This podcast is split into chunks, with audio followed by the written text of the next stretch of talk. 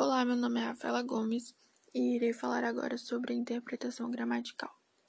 Ela consiste numa leitura inicial do texto, onde se busca captar seu conteúdo e observar sua linguagem.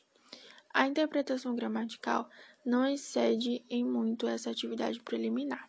Limita-se a fixar o sentido do texto legal, inquinado de obscuridade mediante a indagação do significado literal das palavras tomadas não só isoladamente, mas em sua recíproca conexão.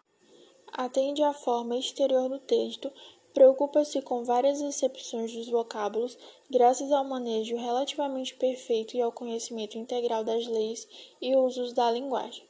Procura descobrir qual deve ou pode ser o sentido de uma frase, dispositivo ou norma.